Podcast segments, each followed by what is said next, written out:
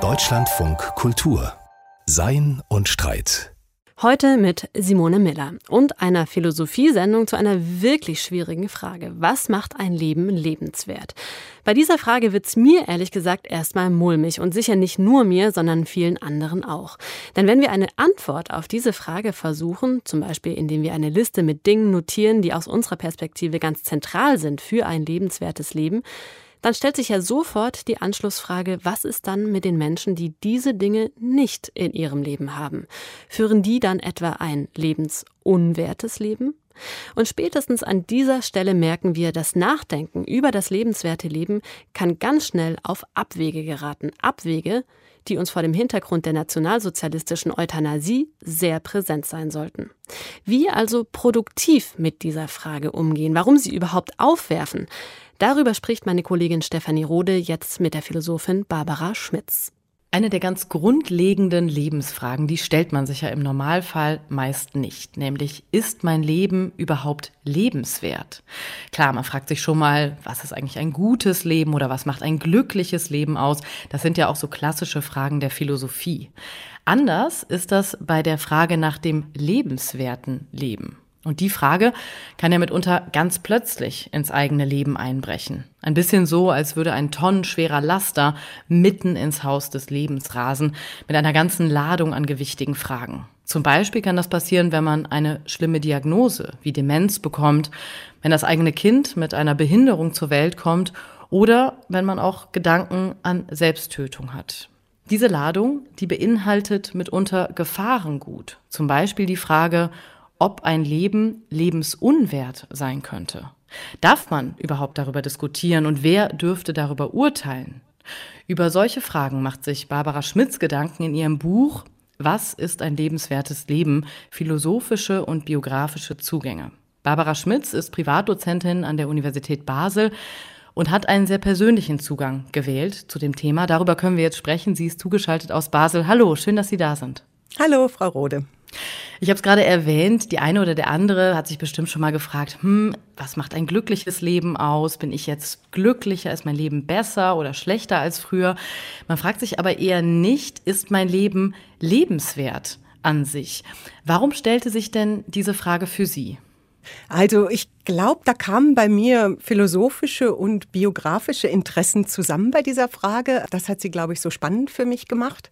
Ich wurde vor ein paar Jahren angefragt, ob ich dazu vor Medizinern einen Vortrag halten könnte. Und zuerst habe ich gedacht, ui, das ist aber eine extrem schwierige Frage. Und als ich mir die dann angeguckt habe, dann ist mir klar geworden, dass das zum einen ethisch eine sehr interessante Frage ist, weil sie mit so gewichtigen Themen zu tun hat, wie was tun wir bei pränataler Diagnostik, wenn eine Behinderung festgestellt wird, oder wie gehen wir mit Demenz um, oder wie gehen wir überhaupt mit Behinderungen in unserer Gesellschaft um, oder was ist zum Beispiel mit Sterbehilfe. Das ist die eine Seite, diese ethischen Aspekte. Und dann zum anderen habe ich biografischen Zugang zu der Frage. Also ich habe selbst ein Kind mit einer ja, geistigen Behinderung, Beeinträchtigung wenn man ein Kind bekommt, das so anders ist als die Norm, dann wird man mit der Frage des lebenswerten Lebens wohl besonders krass, sagen wir mal, konfrontiert und man äh, muss sich dann, glaube ich, viel eher damit auseinandersetzen. Es ist mir dann auch noch aufgefallen, dass auch von einer anderen Richtung her ich noch einen biografischen Zugang habe. Und zwar hat sich meine Schwester vor einigen Jahren das Leben genommen. Und auch Suizid gehört natürlich zu diesem ganzen Themenkreis des lebenswerten Lebens. Dieses Zusammenkommen von philosophischen und persönlichen Interessen und Betroffenheit, das, glaube ich, hat es dann ausgemacht, dass ich bei dieser Frage wirklich mehr und mehr fasziniert war. Auch wenn es eine sehr heikle Frage ist. Also, und viele Leute mir gesagt haben, meine Güte, den Mut zu haben, so eine Frage zu stellen oder so. Aber ich hatte dann den Eindruck, es ist gerade deswegen wichtig, was dazu zu sagen. Und das finde ich spannend. Also Sie haben quasi selber persönlich Erlebnisse gehabt, die Sie dann natürlich auch auf diese Frage gestoßen haben, sollten aber auch als Philosophin sich ethisch dieser Frage nähern. Und man blickt da ja, wenn man die Frage umdreht, ganz schnell in einen Abgrund. Da geht es dann um das lebensunwerte Leben. Und das ist ja gerade in Deutschland vor dem Hintergrund der Erfahrungen mit der NS-Zeit, mit den Ideen von Euthanasie hochproblematisch. Darf man denn ethisch gesehen überhaupt über den Wert von Leben diskutieren? Okay, die Frage nach dem lebenswerten Leben muss natürlich aus einer bestimmten Perspektive gestellt werden. Das ist das eine. Und das andere ist, dass wir natürlich diese Geschichte, diese grauenhafte Ermordung von Hunderttausenden von Menschen im Namen dieses lebensunwerten Lebens immer mitbedenken muss und daraus natürlich unbedingt lernen muss. Ich denke, man kann trotzdem nicht einfach so sagen, na, lassen wir die Frage mal einfach auf sich beruhen, weil es, glaube ich, ziemlich viel Bilder gibt, die mit dieser Frage zusammenhängen, also Bilder vom lebenswerten Leben, wo wir gut daran tun, die zu thematisieren, also die aufzugreifen und zu zeigen, hey, da kommt es auch zu irgendwelchen Fehlurteilen, da kommt es zu Vorurteilen, da kommt es zu Diskriminierung aus bestimmten Gründen. Was auch meinen Sie damit? Bei mir genau? selber habe ich das, glaube ich, gemeint. Die meisten Menschen haben irgendwelche Vorstellungen darüber, was ein lebenswertes Leben ist. Das ist ihnen aber gar nicht so richtig bewusst. Das kommt dann bei so manchen Episoden so zum Ausdruck. Also ein Schlüsselerlebnis war für mich, als ich eine Institution mit Menschen besucht habe, die sehr schwere Beeinträchtigungen haben. Also die können nicht essen selbstständig, die werden durch eine Magensonde ernährt, die können nicht laufen, die meisten können nicht sprechen, die haben ihre Motorik nicht unter Kontrolle. Und die Leiterin hat mir erzählt, dass es sehr oft passiert, wenn sie Menschen da durchführt, Besucher, dass die dann so zu ihr so leise raunen, so als dürfte man es gar nicht richtig aussprechen oder so, aber doch auch so, als müsste das eigentlich jeder denken, dann zu ihr sagen, ja, jetzt sagen Sie mal, das ist doch aber wirklich kein lebenswertes Leben mehr. Und das ist, glaube ich, etwas, was ganz deutlich zeigt, wo so Bilder da sind. Und das Interessante war, als ich dann nämlich in dieser Institution war und mit den Menschen dort Kontakt hatte und dort einen jungen Mann getroffen habe, der ein bisschen noch sprechen konnte. Er hatte eine Muskeldystropie, er konnte nur noch zwei Finger bewegen. Da hat der einfach nur zu mir gesagt, als ich ihm gesagt habe, ich schreibe über das lebenswerte Leben, hat er geantwortet, ich lebe gerne. Also und diese Diskrepanz, die wir da haben, die zeigt, dass da irgendwas mit unseren Bildern nicht richtig stimmt. Und ich glaube, ich habe das auch bei mir selber so erfahren mit meiner Tochter, dass als ich erfahren habe, dass die eine geistige Behinderung hat, das für mich natürlich erstmal ein großer Schreck war und da viele Vorstellungen bei mir gekommen sind, was das heißen soll. Und Philosophie hat ja als eine ihrer wichtigsten Aufgaben, denke ich, auch Bilder zu entlarven, irreführende Bilder zu entlarven. Und mhm. das hat sich bei mir dann irgendwie zusammengefügt. Und ich hatte das Gefühl, genau da kann man dann auch was über das lebenswerte Leben sagen. Aber das heißt dann eben gerade nicht, dass man eine Trennung zwischen lebenswert und lebensunwert zieht, sondern das genau, ist das fand ich, ein ganz anderer Zugang. Das fand ich auch interessant, ähm, wie Sie das in Ihrem Buch beschrieben haben, wenn Sie jetzt äh, sprechen über unbewusste Vorstellungen, die wir haben oder Bilder, die wir in der Gesellschaft haben, dass Sie ja ursprünglich angenommen haben, es gibt sowas wie eine Grenze für das lebenswerte mhm. Leben. Also wenn man beispielsweise so starke Schmerzen jeden Tag hat, dass die Lebensqualität so stark eingeschränkt ist, dann könnte man möglicherweise meinen, das ist nicht mehr lebenswert. Aber Sie haben dann relativ schnell gemerkt, das stimmt so überhaupt nicht, wenn man mit den Betroffenen redet. Warum eigentlich nicht? Man spricht da in der Philosophie von dem sogenannten Behinderungsparadox, dass eben die Außensicht und die Innensicht da fundamental auseinandergehen. Also die Außensicht würde, wie halt diese Besucher in dieser Institution sagen, ja, bei bestimmten Einschränkungen ist das Leben irgendwie nicht lebenswert während die Innensicht eine ganz andere ist. Und allein, dass das als Paradox bezeichnet wird, ist eigentlich auch schon wieder gar nicht richtig. Das ist eigentlich auch schon wieder eine Wertung aus der Außenperspektive. Man muss viel eher sagen, okay, das heißt, wir müssen unsere Urteile da irgendwie revidieren. Wir müssen uns angucken, was sagen denn Menschen mit schweren Beeinträchtigungen über den Wert ihres Lebens. Was sagen Sie darüber, was macht mein Leben lebenswert? Also man muss diese subjektiven Äußerungen viel, viel ernster nehmen, als das, glaube ich, gewöhnlich getan wird. Und dann verschwindet auch dieses ganze Problem mit dem lebensunwerten Leben, weil dieser Begriff des lebensunwerten Lebens, der kommt aus einer Außenperspektive, der versucht irgendwie so objektiv Kriterien aufzustellen, Während wenn wir subjektive Äußerungen von Menschen, die oft marginalisiert werden, wenn wir die wirklich ernst nehmen, dann gewinnen wir ein ganz anderes Bild über das lebenswerte Leben.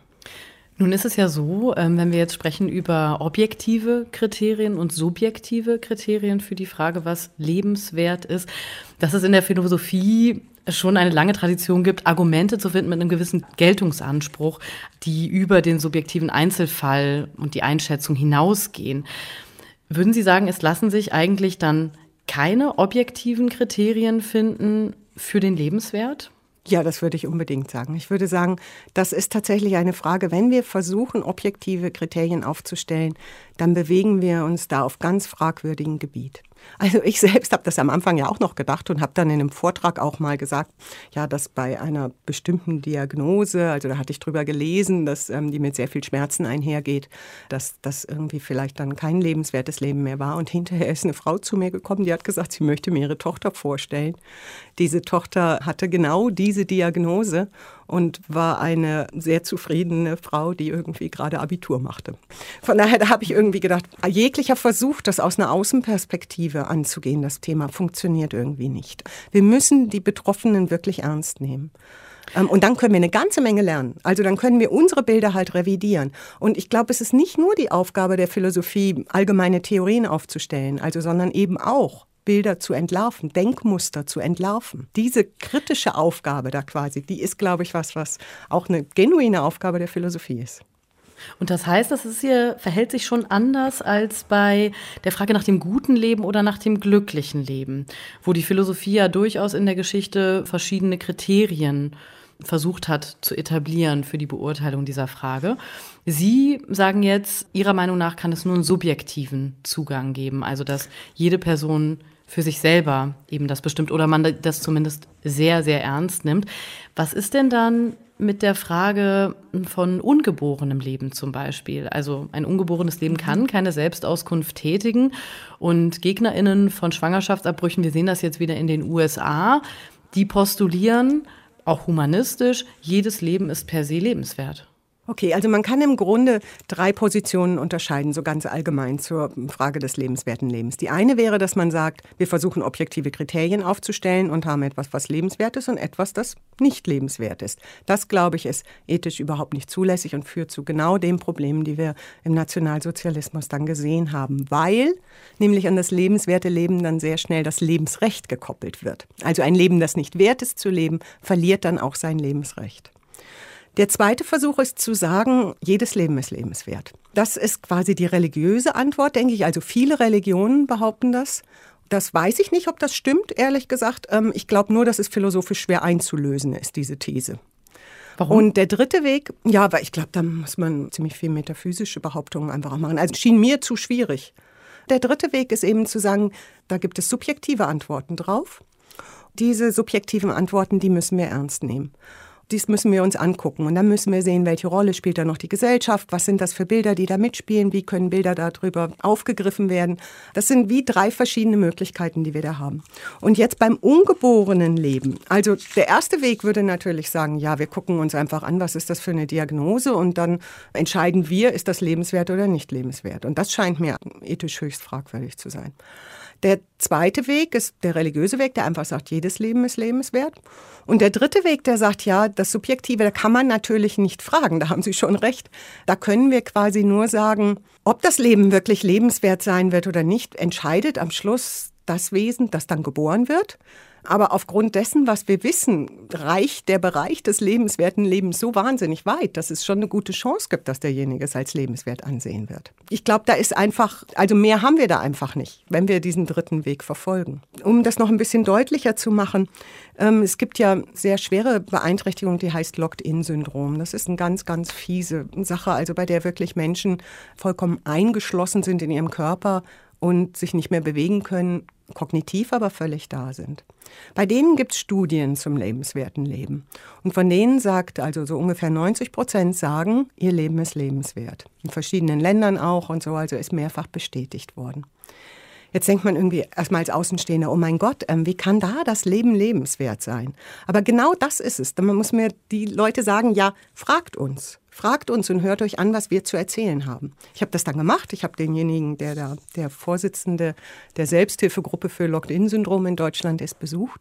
Und als ich an einer Stelle gesagt habe, ja, jetzt sagen Sie mir mal, was macht denn ein Leben mit Locked-in, mit so einer schweren Beeinträchtigung lebenswert? Da hat er zu mir gesagt, sehen Sie, wenn man Locked-in hat, da wird einem alles genommen, alle Fähigkeiten, die man hatte. Und dann erkennt man, welchen Wert das Leben selber hat. Das fand ich eine sehr beeindruckende Aussage. Ist nicht leicht philosophisch, das klar zu kriegen, weil dann kommt man wieder tatsächlich zu diesem, doch jedes Leben ist lebenswert. Ich weiß nicht, ob das stimmt. Man kann das verschieden deuten, denke ich. Ich versuche das dann auszubuchstabieren, wie verschieden man diese Äußerung verstehen kann und so. Aber ich denke, das ist irgendwie der Weg, den man da gehen muss, wenn man was über das lebenswerte Leben wirklich lernen will. Frau Schmidt, Sie haben gerade berichtet über Ihre Gespräche mit Menschen, die schwere Beeinträchtigungen haben. Und man fragt sich ja schon, was für ein Bild die Gesellschaft hat, also welche gesellschaftlichen Normen, welche Begriffe und Werte eigentlich einwirken auf die Beurteilung. Und gemeinhin ist es ja so, dass ein lebenswertes Leben verstanden wird als ein selbstständiges Leben. Also ein Leben, was im besten Fall nicht auf Hilfe angewiesen ist, wo man selber entscheiden kann, was man tut und wie man es tut. Welche Rolle spielt denn Autonomie für ein lebenswertes Leben? Ja, das ist, glaube ich, eine sehr vielschichtige Rolle. Natürlich spielt Autonomie an manchen Punkten eine sehr wichtige Rolle. Also insofern, als ja schon die, wenn ich sage, die Frage soll jeder für sich selbst beantworten, das natürlich schon mal ein Akt der Autonomie ist aber auch, dass natürlich eine Verwehrung von Autonomie etwas sehr Einschneidendes ist. Also das hat man ja bei Menschen mit ähm, geistiger Behinderung sehr lange Zeit betrieben und das hat natürlich das Leben dieser Menschen sehr stark beeinträchtigt. Gleichzeitig ähm, gibt es in unserer Gesellschaft aber auch die Tendenz, Autonomie sehr stark zu idealisieren. Also Sie haben es gerade schon so gesagt. Also das hört man dann manchmal auch durch so Äußerungen wie, ja, wenn ich nicht mehr selbstständig essen kann oder wenn ich keine Möglichkeit zur selbstständigen Körperpflege mehr habe oder so, dann ist mein Leben nicht mehr lebenswert. Und da zeigt sich eine Haltung gegenüber Autonomie, die Autonomie zum einen als den zentralen Wert überhaupt nimmt, also so etwas wie, das ist so eine Trumpfkarte, wenn man Kartenspiel haben von Werten, dann zack, wenn ich die Autonomie spiele, dann habe ich irgendwie den Trumpf gespielt und das ist das Wichtigste. Gleichzeitig wird das dann philosophisch oft noch verbunden damit, dass gesagt wird, ja, und diese Autonomie, die muss natürlich auch besonders rational sein und so weiter. Also es ist ein sehr kognitiv anspruchsvolles Vermögen. Das heißt, alle die, die das irgendwie schon mal so nicht haben, die haben von vornherein ein Problem. Und diese Sicht auf Autonomie als so sehr idealisiert und als sehr große Art von Unabhängigkeit, also so gewissermaßen, dann zeige ich es da mit dem Schicksal und allem, was sonst so von außen kommt, indem ich jetzt aber autonom und selbstbestimmt entscheide. Die, glaube ich, führt für das lebenswerte Leben in die Irre. Und da können wir eben auch wieder lernen von Menschen, die eine Beeinträchtigung zum Beispiel haben, indem die irgendwie Autonomie viel eher zusammendenken können mit einer gewissen Art von menschlichen Verletzbarkeit und Autonomie dann als was Graduelles verstehen, als was Partielles verstehen, als etwas, das veränderbar ist, also dass ich in verschiedene Bereiche des Lebens neu wieder verlagern kann und das immer auch durch andere mitbedingt ist. Also dass wir immer auch zusammendenken müssen mit der Hilfe von anderen, mit unserer Verletzbarkeit, mit dem, dass wir auch ganz viele andere Bedürfnisse haben und so. Also man kriegt ein viel vielschichtigeres Bild und ich würde das gerne im Gegensatz zur idealisierten Autonomie dann eher so eine soziale Autonomie nennen. Das ist spannend, weil in der Philosophie, also vor allen Dingen in der Philosophie von Immanuel Kant, ist ja Autonomie, Sie haben das gerade schon angedeutet, sehr stark verbunden mit eben kognitiven Fähigkeiten, also der Vernunftfähigkeit. Das heißt runtergebrochen, dass man geistig in der Lage ist, sein eigenes Leben, seine Situation zu beurteilen und dann daraus Schlüsse zu ziehen. Wie ist denn diese soziale Autonomie philosophisch begründet? Also wenn Sie jetzt von Begriffen wie Verletzlichkeit ähm, sprechen, von Veränderbarkeit auch der Situation, dass sie durch andere mitbedenkt ist, können Sie das vielleicht noch ein bisschen genauer greifen, wie man philosophisch so einen Autonomiebegriff verstehen könnte? Vielleicht kann man es am ehesten wirklich so anhand des Begriffes der Würde irgendwie nochmal klar machen oder so. Also bei Kant, der ist ja derjenige, der auch Autonomie ja als Begründung für Würde ansieht. Das führt uns natürlich sehr schnell in das Problem, dass wenn wir das wirklich als ein kognitiv anspruchsvolles Vermögen verstehen, dass dann Menschen, die ähm, schwere kognitive Einschränkungen haben, irgendwie damit auch die Würde verlieren. Was natürlich ganz problematisch ist und was, glaube ich, auch verkennt, dass Würde eigentlich etwas ist, was mit unserer Bedürftigkeit zusammenhängt. Also wären wir wirklich nur autonom, wir bräuchten ja gar keine Würde. Würde beschreibt ja immer eine bestimmte Art von Schutzanspruch auch. Und der hängt ganz eng, glaube ich, mit unseren Bedürfnissen zusammen. Und die Bedürfnisse sind ja quasi eine Ausspezifizierung unserer Verletzbarkeit. Das heißt, wenn man auf dieser ganzen Linie denkt, dann gewinnen die Bedürfnisse eine wichtigere Funktion und die Autonomie, die wird ein Teil von etwas. Also, und die wird nicht so diese oberste Trumpfkarte, sondern die wird etwas, was im Konglomerat mit ganz vielen anderen Sachen steht. Und ich glaube, so kommen wir dann zu einem besseren Verständnis, um gerade Menschen mit einzubinden, die eben ja Einschränkungen haben. Und letztlich haben wir alle Einschränkungen. Sie sprechen da auch ähm, oder greifen den Begriff der Resonanz auf von dem Soziologen Hartmut Rosa. Können Sie vielleicht ein bisschen beschreiben, inwiefern ein Verhältnis zu anderen durch Resonanz geprägt sein kann und wie das vielleicht auch ein Verhältnis in der Gesellschaft verändern kann. Also dass wir wegkommen von diesen starken Bildern, die wir vorher besprochen haben im ersten Teil. Ja, die Resonanztheorie lässt sich, glaube ich, ganz gut verbinden mit dem, ähm, was mir aufgefallen ist, wenn man über das lebenswerte Leben nachdenkt. Resonanz beschreibt ja ein Weltverhältnis, das irgendwie durch quasi wie so eine Antwortbeziehung zur Welt ähm, geprägt ist und nicht davon, dass wir versuchen, die Welt immer zu kontrollieren und zu beherrschen. Und das scheint mir ein wichtiger Punkt. Und dieser Resonanzbegriff, der kann uns, glaube ich, so ein paar Dinge ganz gut erklären, wenn es um Menschen jetzt zum Beispiel geht, die eine Beeinträchtigung im Laufe ihres Lebens erfahren. Bei denen findet gewöhnlich eine Art von Werteverschiebung statt. Also ich habe eine Frau getroffen, die ist als junge Sportlehrerin vom Dach gesprungen und ähm, hat dann hinterher gesagt, als ich sie gefragt habe, ja, was sich da in ihren Werten verändert hat, also 20 Jahre später habe ich mit ihr gesprochen, da hat sie zu mir gesagt, ja, früher wollte ich stark sein und funktionieren und erfolgreich in allem Heute sind soziale Beziehungen, Offenheit, Toleranz und Humor wichtige Werte geworden. Und das beschreibt eigentlich ganz gut so einen Übergang, der ja auch gesellschaftlich wichtig ist. Und das, was sie beschreibt, ist im Grunde eine andere Art von Resonanz der Welt auch gegenüber. Also der Resonanzbegriff taugt, glaube ich, da zu vielem. Der kann im Übrigen auch das, was ich vorhin sagte, erklären, als der ähm, Herr Pantke mit Locked-In-Syndrom gesagt hat, dass das Leben selbst irgendwie dann spürbar wird. Das kann man als eine Art Tiefenresonanz natürlich deuten. Der Resonanzbegriff hilft da, glaube ich, so ein bisschen zu verstehen, was wichtig werden kann, wenn man sich das Leben zum Beispiel mit Beeinträchtigung oder mit Demenz oder so ansieht. Kann man sich das dann auch vorstellen, ähm, dass wir das konkret in Politik umsetzen? Also zum Beispiel, wenn wir uns jetzt anschauen, wie die Pflege von demenzkranken Menschen aufgestellt ist? Also wenn wir jetzt die Pflege von Demenzkranken ansehen, gerade bei Demenz gibt es natürlich auch eine ganze Reihe irgendwie sehr ähm, schlimmer Bilder. Also Demenz wird ja gerne mal so richtig ein bisschen dämonisiert, so eine Hölle im Kopf oder ähm, das ist völlig unverstehbar, die Leute werden Gespenst ihrer selbst oder so etwas. Und auch da zeigt sich, man kann da eigentlich ganz anders mit diesen Bildern umgehen. Also ich erzähle da ja in meinem Buch die Geschichte des norwegischen früheren Fischereiministers, der ganz früh an Demenz erkrankt ist und der damit versucht hat, ganz anders auch umzugehen, auf diese Bilder auch aufmerksam zu machen. Und ich glaube, da irgendwie, da kann man ganz viel gewinnen, irgendwie auch für die Pflege, wenn man ein anderes Bild von Demenz hat. Und das passiert ja auch zum Glück schon immer mehr. Nämlich, dass man sagt, ja, das ist nicht so, dass das jetzt Leute sind, die völlig ihre Identität verloren haben, sondern da gibt es auch noch Identitätskerne, die noch da sind das sind noch genauso Personen, also dass da wirklich etwas ist, was noch ganz stark irgendwie auch das Bedürfnis nach eben Resonanz oder nach Beziehung hat oder nach Erlebnissen, nach Erfahrungen, die gut sind oder so. Und da lässt sich noch ganz viel machen. Und ich glaube natürlich, dass das lebenswerte Leben auch immer eine gesellschaftliche Aufgabe ist.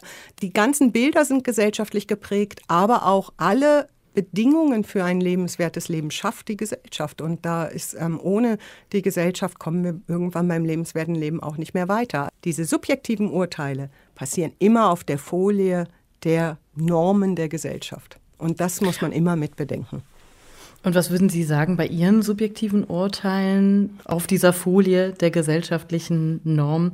Wie haben sich die verändert? Also jetzt nach diesen ganzen Gesprächen, die Sie geführt hat, auch den Erfahrungen, die Sie gemacht haben, unter anderem eben auch dem Suizid Ihrer Schwester. Haben Sie da sowas wie eine persönliche Definition vom lebenswerten Leben, die auch gesellschaftlich vielleicht trägt? Also eine Definition, glaube ich, in dem Sinn ist wahrscheinlich sehr schwierig zu geben. Das liegt, glaube ich, daran, dass das lebenswerte Leben eigentlich so etwas ist wie ich lebe gerne. Also eigentlich ist das, glaube ich, wenn man das richtig analysiert, kommt man irgendwie zu so einer Haltung oder Einstellung gegenüber dem Leben, die eigentlich da drin liegt, wenn Leute sagen, mein Leben ist lebenswert. Diese Haltung dem Leben gegenüber, die ist durch meine Tochter und die Erfahrungen, die tollen Erfahrungen, die ich mit meiner wunderbaren Tochter machen konnte, ähm, ganz stark geprägt worden.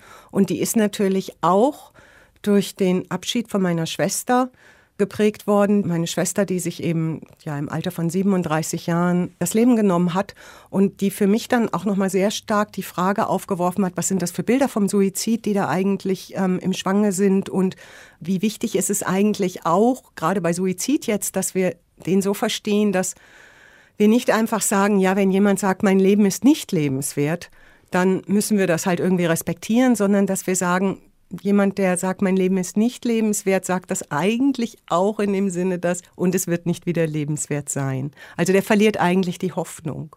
Und die Bedeutung von Hoffnung als etwas in diesen Situationen, wenn man das Gefühl hat, mein Gott, das Leben geht gerade gar nicht und das ist irgendwie, es fühlt sich gerade gar nicht gut an und ich lebe gerade gar nicht gern und so.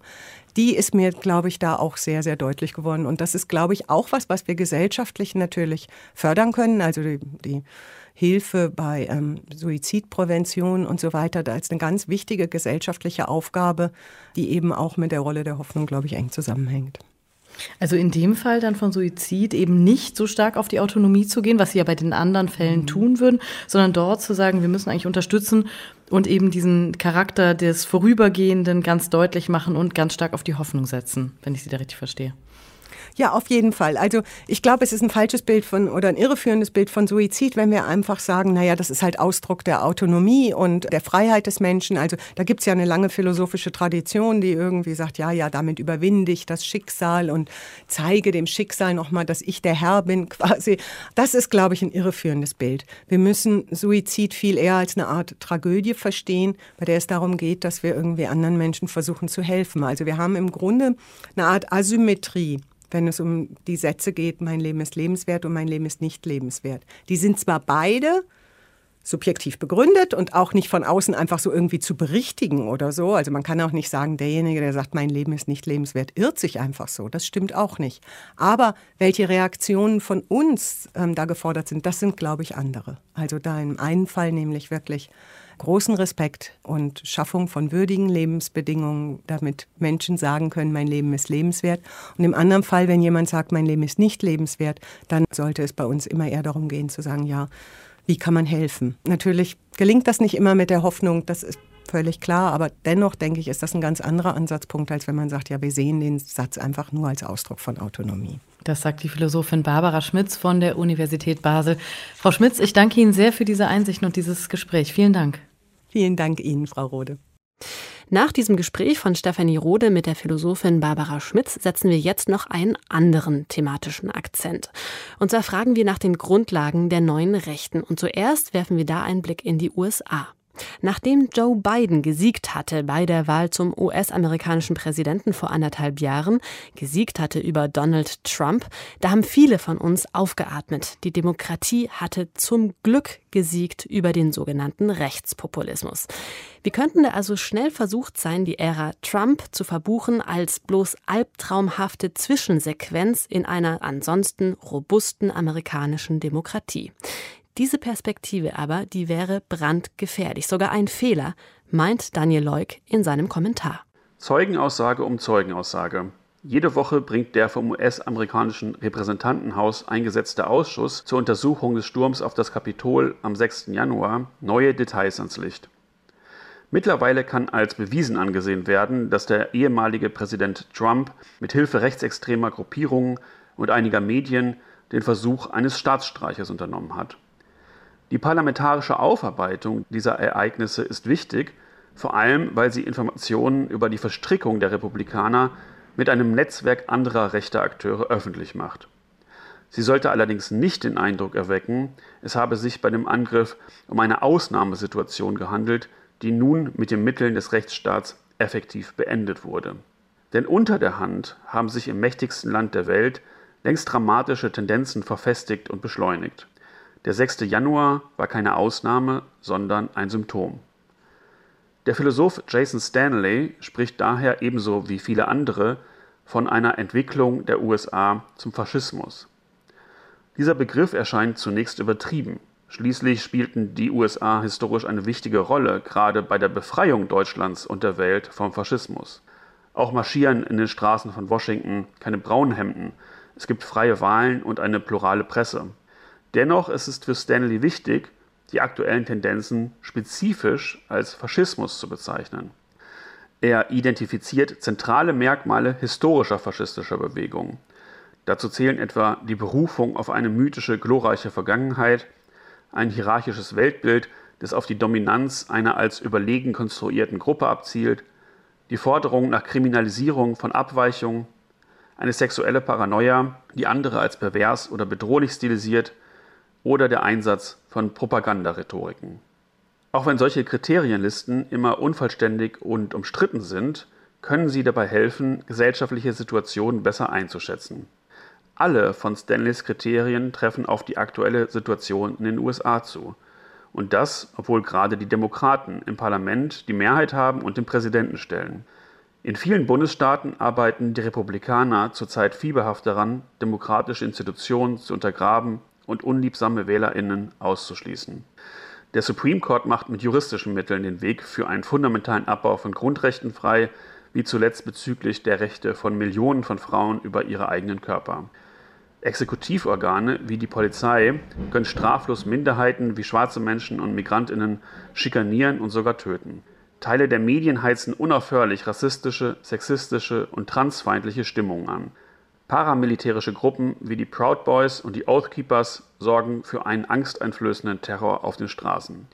Was aber spricht dafür, all diese neuen Entwicklungen unter dem historisch aufgeladenen Begriff Faschismus zu klassifizieren? Erstens hat dieser Begriff analytische Vorteile. Hilft uns zum Beispiel zu verstehen, wie die Abschaffung des Rechts auf Abtreibung und die Abschottung der Grenzen zusammengehören. Beides sind Teile einer Agenda, die auf nationale Homogenität und weiße Vorherrschaft setzt. Und er zeigt uns, wie Kampagnen gegen Transpersonen und die angebliche Woke-Diktatur an den Universitäten die Funktion einer Konstruktion von Sündenböcken erfüllt. Aber die Zusammenfassung solcher Tendenzen unter die Kategorie des Faschismus hat natürlich auch eine politische Funktion. Sie soll uns zur politischen Intervention aufrütteln. Faschismus ist weder ein historisch überholter Anachronismus, noch kann er einfach auf autoritäre Kulturen oder rückschrittliche Systeme projiziert werden. Liberale westliche Demokratien sind nicht das Gegenteil des Faschismus, sondern häufig genug seine Brutstätten. Und genau in diesem Sinne schauen wir jetzt auch nach Europa, denn auch in Europa ist die neue Rechte eine echte Größe geworden. Auch hier stellt sich also die Frage, warum ist dieses politische Lager für viele Menschen offensichtlich attraktiv? Und das versucht ein transnationales Forschungsprojekt herauszufinden. Cultures of Rejection heißt es. Tim Schleinitz stellt es uns vor. Das Projekt Cultures of Rejection oder Kulturen der Ablehnung, das hat 2019 eigentlich angefangen und wurde entwickelt im Nachgang von 2015, weil es die Beobachtung gab, dass nach diesem Sommer der Migration, dem sogenannten, zuerst von der Willkommenskultur gesprochen wurde und sich dann beobachten ließ, dass sie umgeschlagen ist in ein Erstarken von rechten Bewegungen, von Angriffen auf Geflüchtete und einfach ein Klimawandel der politischen Stimmung stattgefunden hat. Erklärt Alexander Harder, Berliner Ethnologe und Mitarbeiter im Projekt Cultures of Rejection. Schon nach wenigen Monaten brachte die Corona-Pandemie eine Umorientierung und Erweiterung des Projekts, erklärt er. Migration trat als Thema in den Hintergrund, fokussiert wurde auf Proteste gegen Corona-Maßnahmen. Auch die wurden in ganz Europa von rechtsgerichteten Akteuren entweder mitbestimmt oder gar initiiert. Alexander Harder Dabei gab es eine Vorannahme, und zwar, dass rechte Politik, damit sie irgendwie verfangen kann, Angebote für den Alltagsverstand von Menschen machen muss. Das heißt, sie muss irgendwie erklären können, wie Transformationen und Krisen in der Gesellschaft vonstatten gehen, was ihre Grundlagen sind und welche politischen Handlungsmöglichkeiten es eigentlich gibt. Wie lässt sich das Erstarken menschenfeindlicher Politiken erklären? Wie dagegen vorgehen? Das fragen sich im Rahmen des Projekts Forschende aus Serbien, Kroatien, Österreich, der Bundesrepublik und Schweden. Sie verfolgen einen interdisziplinären Ansatz zwischen Anthropologie und Philosophie, Soziologie und Politikwissenschaften. Der Forschungsansatz ist so vielschichtig wie das Problem selbst, sagt Stefan Jonsson. Er ist Leiter der schwedischen Abteilung des Projekts an der Universität Linköping. And this is the point of our project. It is a deep ethnographic study im Kern ist unser Projekt eine tiefe ethnografische Studie. Sie nimmt Veränderungen im Alltag der Menschen in den Blick, in ihrem Arbeitsleben und auch ihrem digitalen Leben. Diese Veränderungen können Menschen misstrauisch machen gegenüber großen Teilen der Kultur, des Wissens und der Politik. Ein Grund für diese Kulturen der Ablehnung ist die Erfahrung von Ohnmacht, die eigene Lage zu verbessern. Eine Folge ist die Entfremdung von politischer Beteiligung, die Hinwendung zu angeblich starken Führungspersönlichkeiten. Das zeigen auch ausführliche, qualitative Interviews mit Arbeiterinnen in der Logistikbranche und dem Einzelhandel. Besonders viel käme hier zusammen, sagt Alexander Harder. Zum einen die Transformation der Arbeit durch neue Technologien und Arbeitsmodelle, zum anderen die Unsicherheit der Arbeit selbst. Das ist auch ein Bereich, in dem es einen großen Anteil an prekarisierten Beschäftigten gibt. Also viele nicht tariflich gesicherte Arbeitsverhältnisse zum Beispiel, viel temporäre Arbeit, bei denen die Arbeitszeit nicht ausreicht, um die Leute von Sorgen der Altersarmut zu schützen. Die tatsächlichen Ursachen dieser bedenklichen Prekarisierung nehmen aber die rechtspopulistischen Bewegungen gar nicht in den Blick. Das gilt auch für die Pandemie. Natürlich müssen Corona-Maßnahmen und ihre Folgen kritisch hinterfragt werden, doch die Forschenden betonen, der Ansatz rechtspopulistischer Akteure ist problematisch, weil sie Tatsachen verfälschen und Sündenböcke aufbauen. Und dazu können Migrantinnen genauso herhalten wie Virologinnen, Politikerinnen oder Journalistinnen. Was in den Reaktionen auf die Corona-Maßnahmen heraussticht, ist zudem eine radikalisierte Variante der liberalen Idee von individueller Freiheit. Dieser Hyperindividualismus negiert die gemeinsame, eben nicht nur staatliche, Verantwortung für die Überwindung etwa von schlechten Arbeitsbedingungen oder Gesundheitsrisiken. Nach dem Motto Ich bin in komplettem und totalem Maße für mich verantwortlich. Das Immunsystem, was eine total große Rolle spielt in diesen Diskussionen, ist ein Beispiel dafür, weil für das Immunsystem in dieser Vorstellung ist jeder selbst verantwortlich. Aber ich bin nicht für das Immunsystem anderer Leute verantwortlich. Und das ist, glaube ich, auch das Wichtige, das herauszustellen, dass das eben nicht ein Element ist, wo man jetzt sagen kann, okay, das kommt genuin aus der rechten Szene, sondern es ist ein Freiheitsbegriff, der ist enorm weit verbreitet und sehr anschlussfähig. Die Forscherinnen konstatieren also nicht weniger als eine Krise der politischen Lebens- und Wirtschaftsweise in den untersuchten Ländern. Damit ist auch klar, nicht nur bei ökonomisch abgehängten Menschen verfängt eine spezifisch reaktionäre Ablehnung, etwa von staatlichen Maßnahmen oder Migration. Es gehe vielmehr darum, ein verbreitetes Muster zu verstehen, betont Stefan Jonsson. We have this pattern now in society in very many countries. Wir haben heute dieses Muster in sehr vielen Ländern. Gesellschaft wird nicht als ein Ort der Kooperation, der Solidarität gesehen, sondern als ein Feld des Wettbewerbs, des Antagonismus. Ich muss schützen, was mir gehört, sonst wird es mir weggenommen. Das ist die Grundlage für die Akzeptanz rechten Gedankenguts und das ist auch die Basis für sogenannte alternative Erklärungen des Coronavirus.